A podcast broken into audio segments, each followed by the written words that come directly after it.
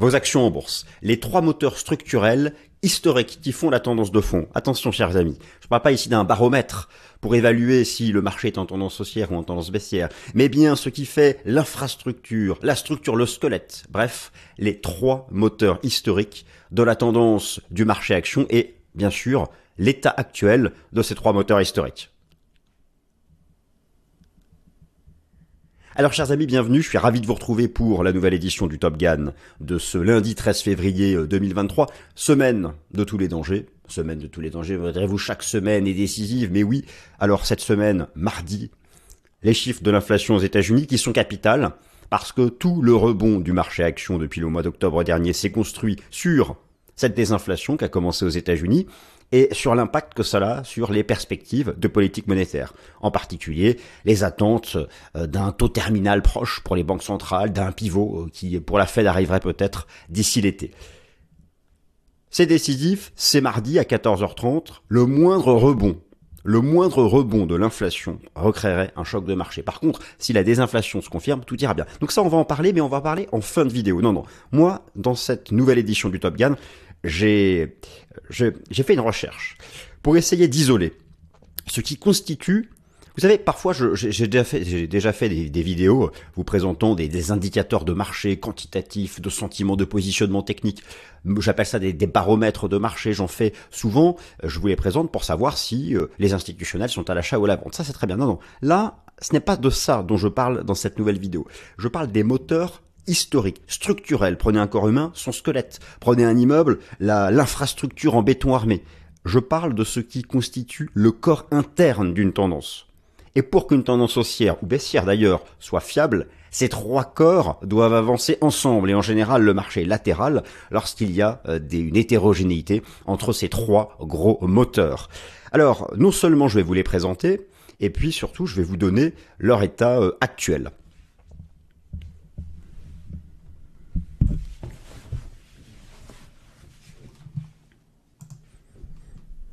Et c'est parti, chers amis, on commence par le plan de cette nouvelle édition du Top Gun.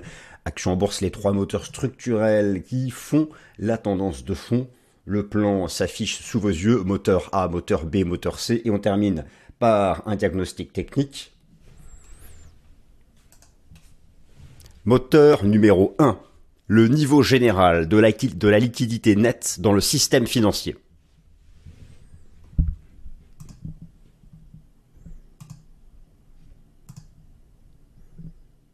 Moteur numéro 1 ou A, je l'ai lettré A, ou on peut le numéroter un peu importe, le niveau général des liquidités nettes dans le système financier. Alors, il y a une corrélation euh, historique positive entre le niveau de liquidité et la tendance des marchés actions. Mais la vraie question, c'est comment est-ce qu'on calcule Comment est-ce qu'on détermine ce niveau de liquidité dans le système financier? Vous allez voir, historiquement, je vais vous présenter un graphique qui compare ce niveau de liquidité du système financier euh, général. Alors, je prends ici l'exemple des États-Unis avec la tendance du S&P 500 qui fera donc, sera le baromètre, le benchmark pour la tendance du marché action euh, américain. Eh bien, la corrélation positive est marquée. Alors parfois, il, peut y avoir une légère décorrélation. D'ailleurs, c'est ce qui sème actuellement un peu le doute. La liquidité n'est pas remontée avec le rebond des actions depuis le mois d'octobre dernier. Certains mettent cela en avant pour montrer qu'il y a un risque dans la reprise. Mais donc, comment est-ce qu'on calcule cette liquidité nette? Alors, il y a plusieurs façons de déterminer le niveau de liquidité nette dans, euh, euh, à, Wall Street. Euh, première façon, une façon assez, euh, euh, assez simple est d'utiliser l'agrégat de masse monétaire zéro. Alors, l'agrégat de masse monétaire zéro, la quantité de pièces et de billets et autres formes de cash en circulation aux États-Unis. Regardez, depuis que cette courbe a commencé sa tendance baissière, c'est exactement en décembre 2021 le point haut du S&P 500.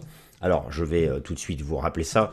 Voilà, vous avez ici, regardez, décembre 2021, c'était le point haut de l'indice S&P 500. Et donc cela correspond exactement au retournement de la masse monétaire. Donc ça, si vous voulez, euh, cette quantité de liquidité en circulation euh, sur le marché, euh, c'est la base de la tendance de fond. Regardez bien le graphique à nouveau que vous avez sous les yeux, qui vous propose la superposition de l'indice S&P 500 avec les liquidités nettes au sein du système financier états-unien. Je vous laisse observer la corrélation. Alors, comment est-ce que cela se construit? Pour calculer le niveau de liquidité nette dans le système financier américain, vous devez partir du bilan de la Banque centrale, entre autres ici le bilan de la Fed, auquel vous soustriez le compte de trésorerie et l'ensemble des opérations dites de reverse repo.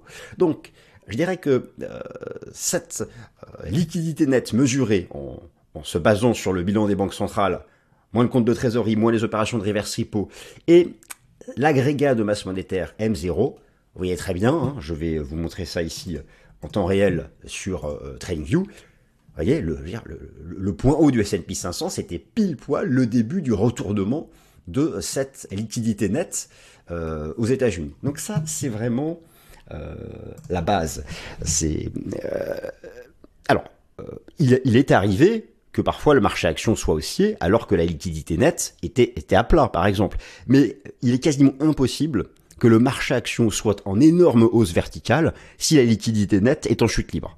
Donc ça, on, peut comprendre, hein. c'est euh, lié à, euh, au curseur euh, des politiques monétaires des banques centrales, soit elles sont accommodantes, soit elles sont restrictives, cette fameuse planche à billets. là, là, je parle pas du coût de l'argent, hein. je parle pas du coût de l'argent, ça on y vient. je parle vraiment de la liquidité, disponible dans le système financier. Donc voilà une première chose qui est importante. Alors, toujours pareil, dans ce moteur numéro 1, une autre façon de, représenter cette liquidité disponible, je dirais, c'est le pourcentage de cash dans le portefeuille des gérants. Alors, comme j'ai pu vous le montrer depuis octobre dernier, la part du cash dans le portefeuille des gérants a légèrement reculé. Elle, avait atteint un niveau très élevé. Ce cash est allé s'investir dans les actions. Mais attention, je prends ici la dernière étude de la Bank of America pour le mois de janvier. Il y a un léger rebond de la part du cash dans les portefeuilles, ce qui montre donc les euh, institutionnels se montrent quand même prudents par rapport euh, à la reprise du marché action, euh, et notamment là ce début janvier, mais, c'est normal, ce début février, ils ont la crainte, imaginez un temps soit peu, mais ça j'en parle dans la deuxième partie de vidéo, que l'inflation rebondisse, alors que les taux d'intérêt maintenant sont entre 4,5 et 5 aux États-Unis. À un moment ou à un autre, le marché va se dire, la Banque centrale n'est pas capable de faire son boulot de contrôler le régime des prix. Et là, c'est ça qui pourrait recréer un choc de marché. On n'en est pas. Vous savez, on, aura peut-être une bonne surprise mardi. Ah ça, c'est mardi 14h30. C'est le juge de paix, hein, c'est la tendance de février-mars qui suit. Hein, donc, euh, écoutez, on verra bien. Euh, je vais vous donner en fin de vidéo le consensus et je vais vous expliquer surtout sur quoi il faut se, concentrer parce que dans le taux d'inflation, il y a une quinzaine de composantes. Il faut regarder une composante bien précise. Voilà donc, euh, chers amis, pour ce, pour ce premier moteur. Maintenant, le moteur numéro 2 qui fait la structure, la tendance de fond, l'infrastructure d'une tendance sur euh, le marché action, eh bien, le coût de financement. Le coût de financement pour les entreprises. Les taux d'intérêt pratiqués aux entreprises qui euh, se refinancent régulièrement via le crédit en particulier. Les taux d'intérêt. Et ça, vous allez voir que c'est à la base euh, de, de presque toutes les tendances. Moteur numéro 2, moteur numéro 2, le coût de financement pour les entreprises via le cycle des taux d'intérêt. Aucune tendance de marché ne se fera contre ce cycle des taux d'intérêt. Et euh, je, vous l'ai montré récemment euh, lorsque je vous ai représenté mon modèle de probabilité de récession, en vous montrant que tous les indicateurs étaient au rouge vif dans le secteur de l'immobilier résidentiel aux États-Unis. Pourquoi? La hausse des taux d'intérêt. Bon, mais ça, ça c'est logique. Il y a un lien extrêmement sensible entre euh, la tendance de l'immobilier et, le coût du crédit. C'est très bien. Pour les entreprises, c'est un peu différent parce que on peut parfaitement, euh, parfois les entreprises peuvent faire beaucoup de cash, même si les taux d'intérêt sont en hausse, s'il y a de la croissance économique. Mais dans un monde où il n'y aurait pas de croissance économique, ou en tout cas euh, un ralentissement, pas forcément négatif, mais disons qu'un ralentissement de cette croissance économique, si, si le coût du crédit augmente, bah, les entreprises, à un moment ou à un autre, elles vont se retrouver en difficulté. C'est énorme le, coût du crédit pour les, pour les entreprises. Et d'ailleurs, cette année, vous avez, je crois, j'avais regardé les statistiques, euh, quasiment 2 trillions aux États-Unis de renouvellement de lignes de crédit. Sauf que là, on n'est plus sur les taux d'intérêt des, des 15 dernières années. Et, d'ailleurs, vous allez voir, euh, le, le point de départ du bear market en décembre 2021, c'était l'inflexion haussière des taux d'intérêt obligataires. Le point de départ du rebond en octobre dernier, c'était une petite baisse de ces taux obligataires. Et là, ça repart un peu à la hausse. Donc voilà, ça c'est le deuxième moteur le deuxième moteur euh, très important. Donc je vais ici zoomer sur... Voilà, vous avez... Euh, on va même faire ça mieux que ça. On va passer directement sur la plateforme. Donc vous avez sous les yeux les taux d'intérêt des obligations d'entreprise aux États-Unis. Euh, ces, taux d'intérêt donc sont rassemblés selon la notation de crédit les entreprises les plus solides triple A, euh, en zone intermédiaire triple B. Alors euh, ici vous avez les taux les plus faibles parce que c'est ce qu'on appelle c'est la catégorie de l'investment grade et puis là vous avez les euh, triple C. Eh bien le point de départ du bear market, alors c'était en décembre 2021. Je vous remonte l'indice S&P 500. Hein, le point où c'était décembre 2021 correspondait bien. à une vraie inflexion haussière, un vrai retournement haussier des taux d'intérêt obligataire. Et le rebond qui a commencé en octobre 2022, eh bien c'est quoi? C'était octobre 2022, un début de une petite baisse de ces taux d'intérêt obligataires. Et là, vous voyez qu'ils se sont mis à plat et dans l'attente des prochaines données, euh, des prochaines données macroéconomiques. Donc, ce moteur numéro un, la liquidité générale, euh, essentiellement liée donc à la politique monétaire des banques centrales, alors a expliqué une partie de la baisse de 2022 et, comme je vous l'ai montré, dans le rebond en place depuis octobre dernier, il y a une petite reprise de la liquidité, mais actuellement à court terme, un début de décorrélation qui fait craindre un certain pire.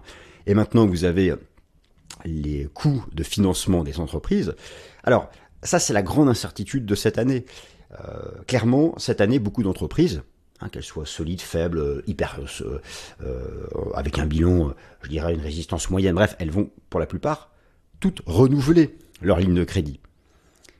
Alors, c'est pas automatique, c'est pas parce qu'elles vont renouveler leur avant elles empruntaient à 0 ou à 1, là elles vont emprunter entre 5 et 10, voire plus, voire moins, ça dépend de, la structure du bilan, de la qualité du bilan.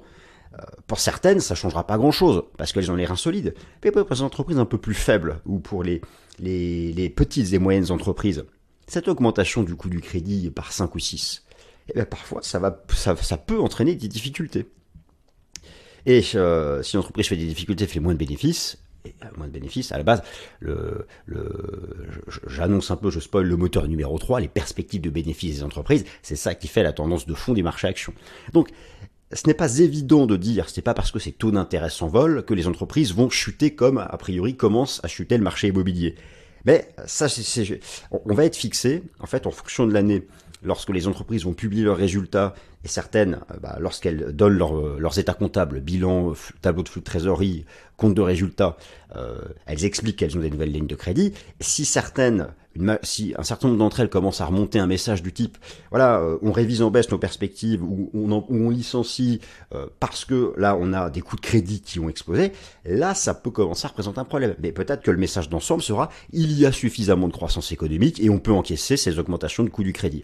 donc voilà, ça c'est un des points d'interrogation majeur de, de cette année.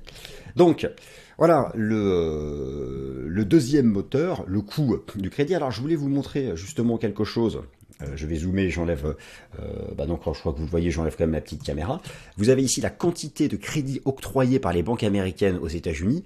Donc ça vient de la Réserve fédérale de Saint-Louis pour le moment, pour le moment, voilà, on n'a pas de, euh, de chute de cette quantité de crédit octroyé, mais c'est normal parce que euh, euh, on n'est pas encore rentré dans le vif du sujet des, renouvellements de crédit. C'est vraiment cette année, il y a une quantité énorme qui est attendue en renouvellement, et ça permettra de savoir, ça permettra de savoir si justement les, banques commencent à, être frileuses à accorder aux entreprises eu égard à l'augmentation des coûts de crédit. Mais pour le moment, on n'a pas donc cette information.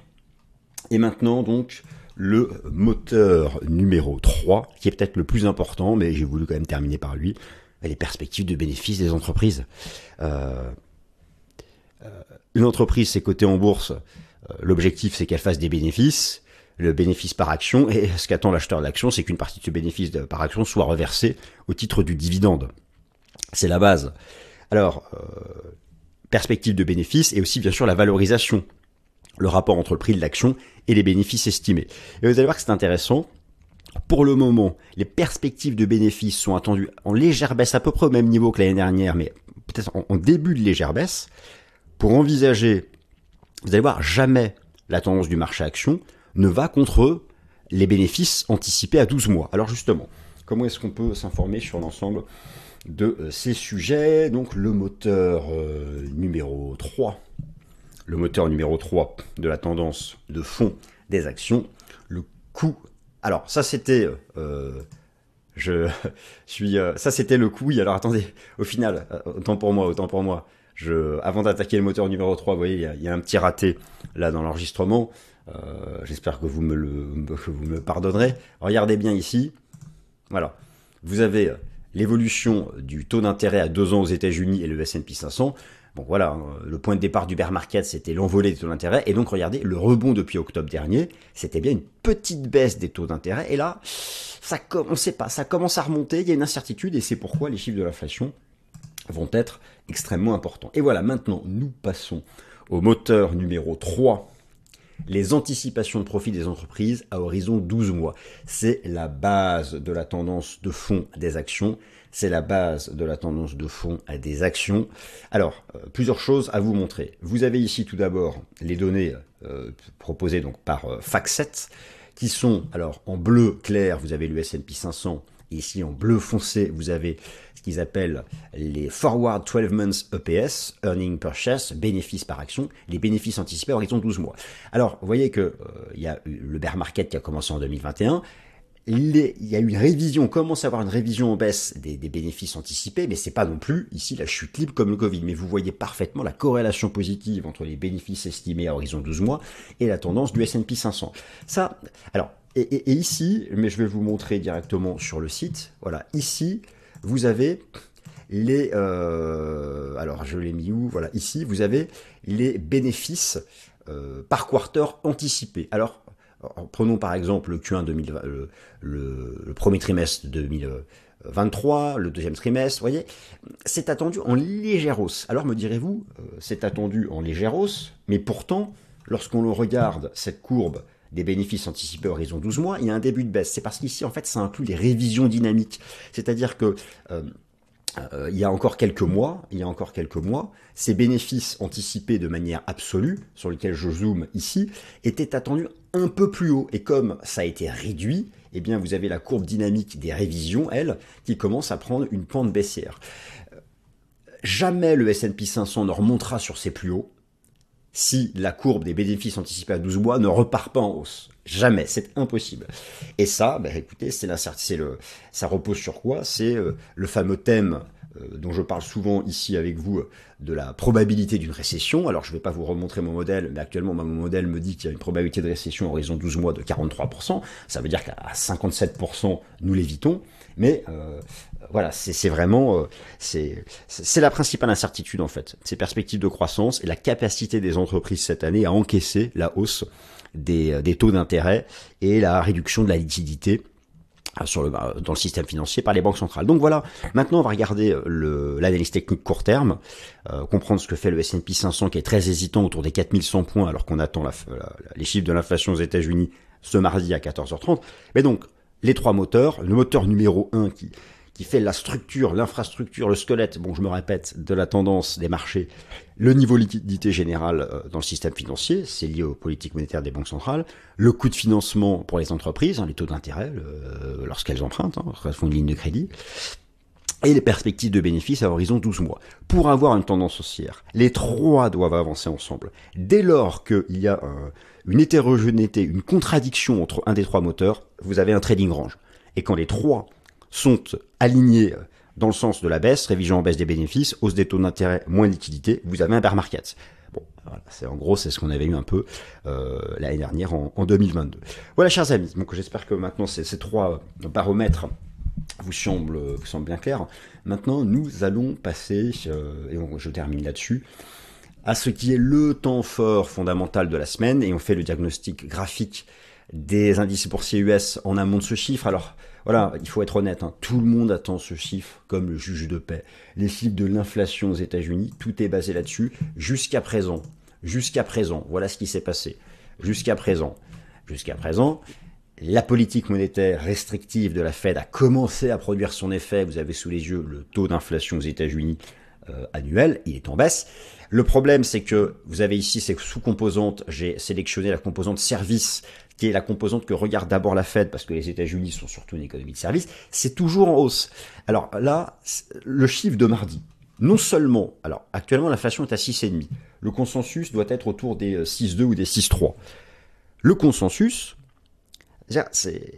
il est obligatoire que l'inflation, au pire, soit égale au consensus, voire inférieure, pour ne pas menacer le rebond.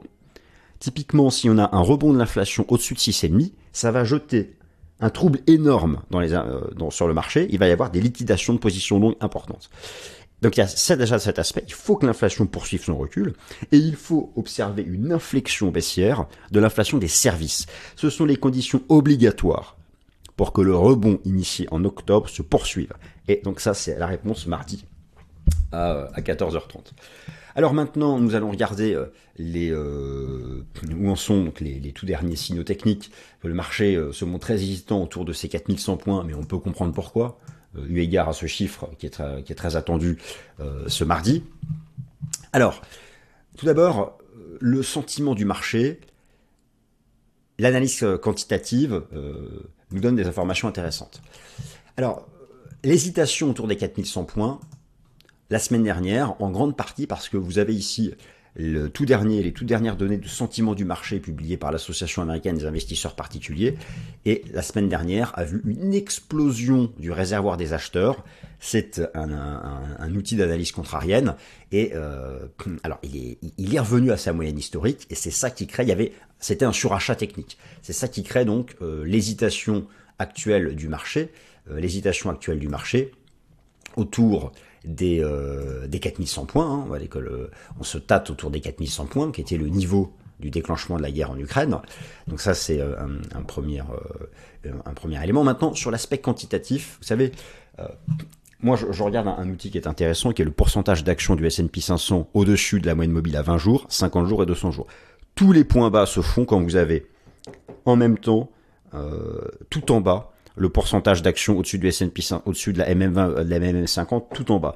Et tous les retracements où les pauses se font lorsque vous êtes sur un niveau extrême de pourcentage d'actions du S&P 500 au-dessus de MM20 et au-dessus de MM50 en même temps. Eh bien, l'hésitation de la semaine dernière et où est-ce qu'on en est maintenant? Alors, en termes de tendance de fond, je regarde le pourcentage d'actions au-dessus de la moyenne mobile à 200 jours, on est toujours en reprise, c'est plutôt boule pour le moyen long terme. Maintenant pour le court terme, regardez, le pourcentage d'actions au-dessus de la moyenne mobile à 20 jours, début février, était sous résistance. Il a commencé à se replier. On est en pause. On est en petite consolidation. Donc on comprend. Et en fait, ce qui était intéressant la semaine dernière, c'est qu'on avait à la fois sous résistance le pourcentage d'actions au-dessus de la moyenne mobile à 20 jours et au même moment le pourcentage d'actions au-dessus de la moyenne mobile à 50 jours. Alors qu'en octobre dernier, regardez le point bas, c'était le contraire. On avait le pourcentage d'actions au-dessus de la MM50 sur support avec au même moment le pourcentage d'action de la au-dessus de la moyenne mobile à 20 jours sur support. Donc ça c'est, je dirais, l'aspect quantitatif qui explique la petite euh, consolidation qui a eu lieu la semaine dernière. Alors maintenant, d'un point de vue technique, je vais euh, zoomer ici sur le graphique en données hebdomadaires. Il y a, si vous voulez, deux options et euh, l'aspect purement chartiste, où le marché serait sorti par le haut de cette structure de consolidation, mais bon, c'est peut-être trop parfaitement bullish. Ce qui serait très négatif, ce serait de la réintégrer. Il y a des signaux techniques positifs euh, qu'on a pu voir récemment, comme le fameux Golden Cross dont tout le monde parle sur le contrat futur S&P 500, le e-mini qui est le plus traité, avec une MM50 au-dessus de la MM200, alors qui rappelle ce croisement, mais attention, un vrai Golden Cross, il faut que la MM200 prenne une pente haussière, elle ne l'a pas encore fait. Bon, en tout cas, euh, certains mettent en avant le fait que ça viendrait neutraliser le Death Cross ici du début d'année 2022. Euh, Et maintenant, si j'y ajoute les enseignements du système Ishimoku, euh, les enseignements du système Ishimoku en données hebdomadaires, qui est l'horizon de temps supérieur, on voit ici une énorme résistance. On voit une SSB qui bloque à 4240 et qui vient, euh, vous savez, l'analyse technique, c'est la combinaison des facteurs techniques. Le chartisme donne un feu vert, mais l'Ishimoku là nous dit attention, sous ce niveau, non, on est encore en bear market. Donc, c'est, euh, je dirais, ce côté un peu ambivalent, paradoxal, euh, il y, a une forme d'hétérogénéité entre les différents signaux techniques. Et le juge de paix sera l'inflation, comme d'habitude. C'est, ça reste central. Dans l'immédiat court terme, ça reste central. Euh, ces données de, de l'inflation. Alors maintenant, pour les données de positionnement institutionnel, eh bien, figurez-vous qu'il y a une panne technique à la bourse de Chicago. Je vais vous montrer ça. Je, voulais vous chercher toutes les données de positionnement institutionnel sur les indices US, mais regardez, je, donc je, vais les chercher euh, toujours sur le site de la bourse de Chicago. Il n'y a aucune donnée disponible depuis le 24 janvier. Alors du coup, je me suis tourné euh, directement vers la CFTC, qui est le régulateur américain des contrats futurs, et regardez, voilà, ils ont un incident technique. Et pour le moment, depuis deux semaines, ils ne publient plus les données du rapport Commitment of Traders qui permettait d'avoir un certain nombre d'informations et en particulier, moi je regardais les informations de positionnement sur les indices, euh, sur les indices américains. Et malheureusement, dans l'immédiat, ils ne sont pas, euh, ils ne sont pas disponibles. Voilà, chers amis. Écoutez, j'espère que cette vidéo vous a plu sur les trois moteurs structurels de la tendance de fond du marché action. Maintenant, haro sur les chiffres de l'inflation de ce mardi 14 février. Et puis, euh, et puis voilà, je débrieferai tout ça avec vous lundi prochain dans le prochain Top Gun. Merci à toutes et à tous, passez une excellente semaine, prenez soin de vous. Merci.